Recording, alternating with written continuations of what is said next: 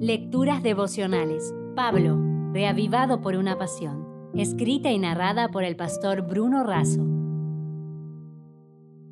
Hoy es primero de octubre. Creer, retener y vivir. En segunda de Tesalonicenses 2, 15 al 17 leemos. Así que, hermanos, estad firmes y retened la doctrina que habéis aprendido sea por palabra o por carta nuestra. Y el mismo Jesucristo, Señor nuestro y Dios nuestro Padre, el cual nos amó y nos dio consolación eterna y buena esperanza por gracia, conforte vuestros corazones y os confirme en toda buena palabra y obra. El pastor Mark Finley cuenta que ciertos investigadores en los Estados Unidos estudiaban el sistema nervioso central queriendo descubrir cuánta presión era capaz de soportar un individuo. En el experimento colocaron un cordero en un corral con 12 puntos de alimentación. En todos había un estímulo eléctrico. Cuando el cordero comía, los investigadores le dieron un golpe eléctrico. El cordero retrocedió, salió corriendo y nunca más regresó donde había sido golpeado.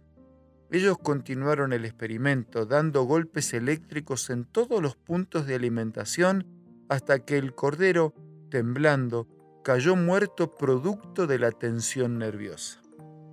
Luego los investigadores pusieron al gemelo de este cordero en el mismo corral, pero junto con su madre.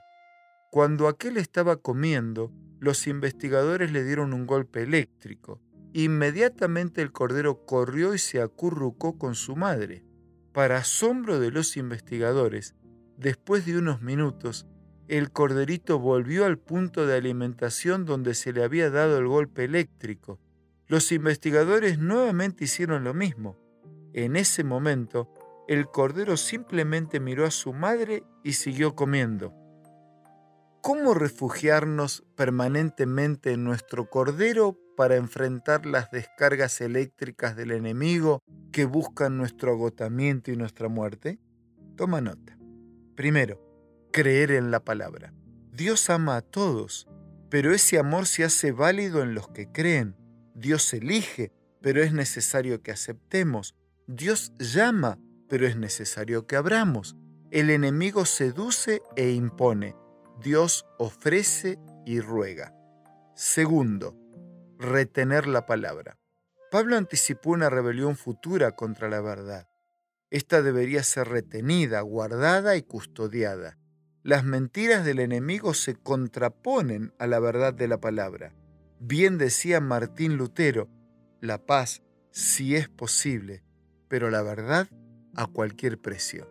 Pues mantener la verdad de Cristo en la iglesia es más importante que mantener la paz. Tercero, vivir la palabra. No alcanza con creer y guardar, hay que vivir la palabra y aplicarla a diario. Decir que creemos y retenemos pero no vivimos es hipocresía.